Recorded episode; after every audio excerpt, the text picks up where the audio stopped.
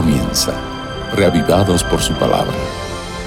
Presentado por el pastor Bruno Razo. Así como el siervo brama por las corrientes de las aguas, así clama por ti, oh Dios, el alma mía.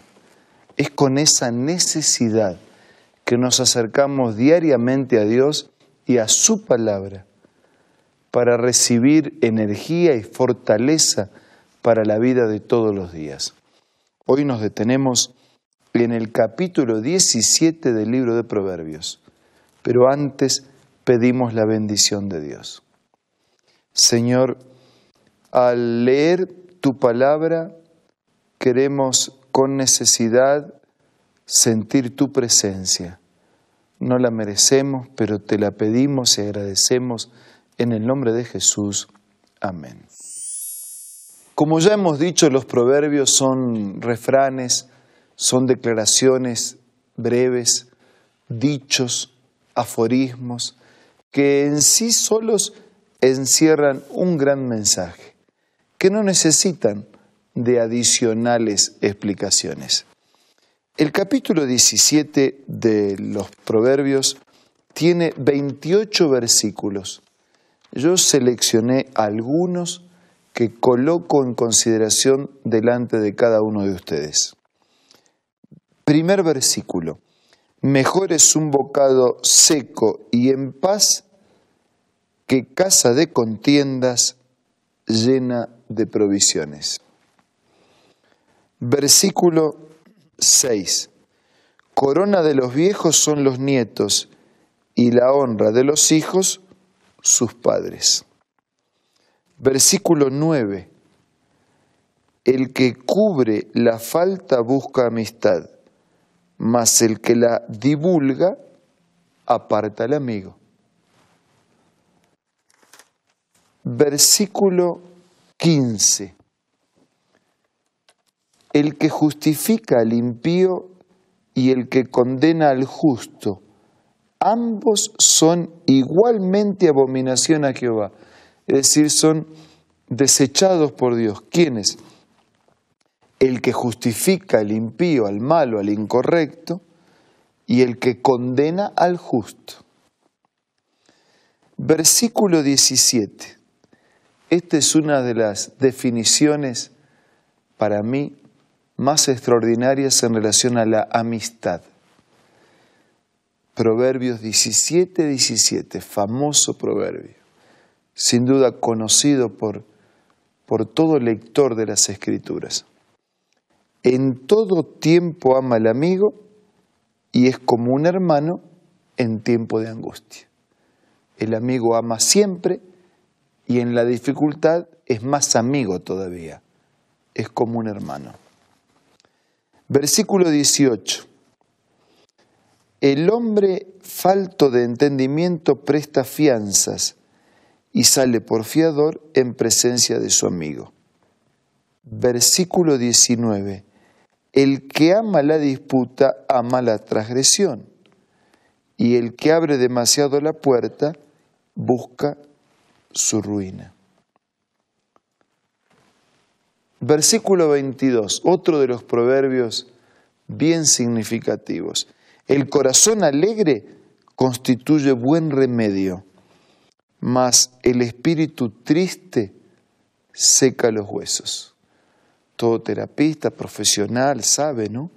Que la actitud de las personas tiene que ver con su recuperación de la enfermedad o con su salud, tanto como el tratamiento o los medicamentos.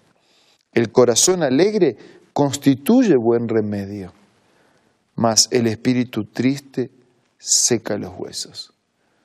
Se estima que nueve de cada diez enfermedades tienen su origen en una actitud mental negativa, pesimista. El proverbio lo dice con toda claridad. El corazón alegre constituye buen remedio, mas el espíritu triste seca los huesos. Versículo 27. El que ahorra sus palabras tiene sabiduría. De espíritu prudente es el hombre entendido. Eh, alguien dijo que necesitamos escuchar más de lo que hablamos, pero a veces nosotros hablamos sin escuchar. El que ahorra sus palabras tiene sabiduría, de espíritu prudente es el hombre entendido. Versículo 28. Aún el necio cuando calla es contado por sabio. El que cierra sus labios es entendido. Hasta el necio, ¿no? Si se calla pasa por sabio. Pero cuando abre la boca y habla, demuestra que era necio. Está queriendo decir que si tenemos algo para hablar, tiene que ser consentido, si no, mejor no hablarlo, porque hacemos más daño al hablar que al callar, cuando hablamos lo incorrecto. Obviamente cuando hablamos y transmitimos un mensaje correcto, entonces podemos hablar y no callar. Si transmitimos el mensaje de Dios, podemos hablar. Pero si lo que vamos a transmitir no edifica, no ayuda, no alimenta, no sostiene, no previene, entonces tenemos que ser cuidadosos de lo que hablamos, especialmente cuando las palabras están cargadas eh, de ira o de envidia o de enojo o de celos o de dudas. Muchas relaciones se quebrantan por palabras maldichas. Incluso hasta podría ser que la palabra sea correcta, o sea, el contenido del mensaje está bueno, pero está expresado en tono inadecuado. El tono también puede distorsionar el mensaje de la palabra. Necesitamos tener palabras adecuadas, dichas de manera adecuada. Fondo y forma tienen que ser considerados. En fin, estos son algunos de los proverbios de este capítulo 17. Lo dejo con ustedes. Completen la lectura de este capítulo. Si en alguna cosa podemos ser de ayuda, cuente con nosotros, entre en contacto y que la bendición de Dios pueda acompañarle durante todo este día. Ahora quiero compartir un momento especial de oración.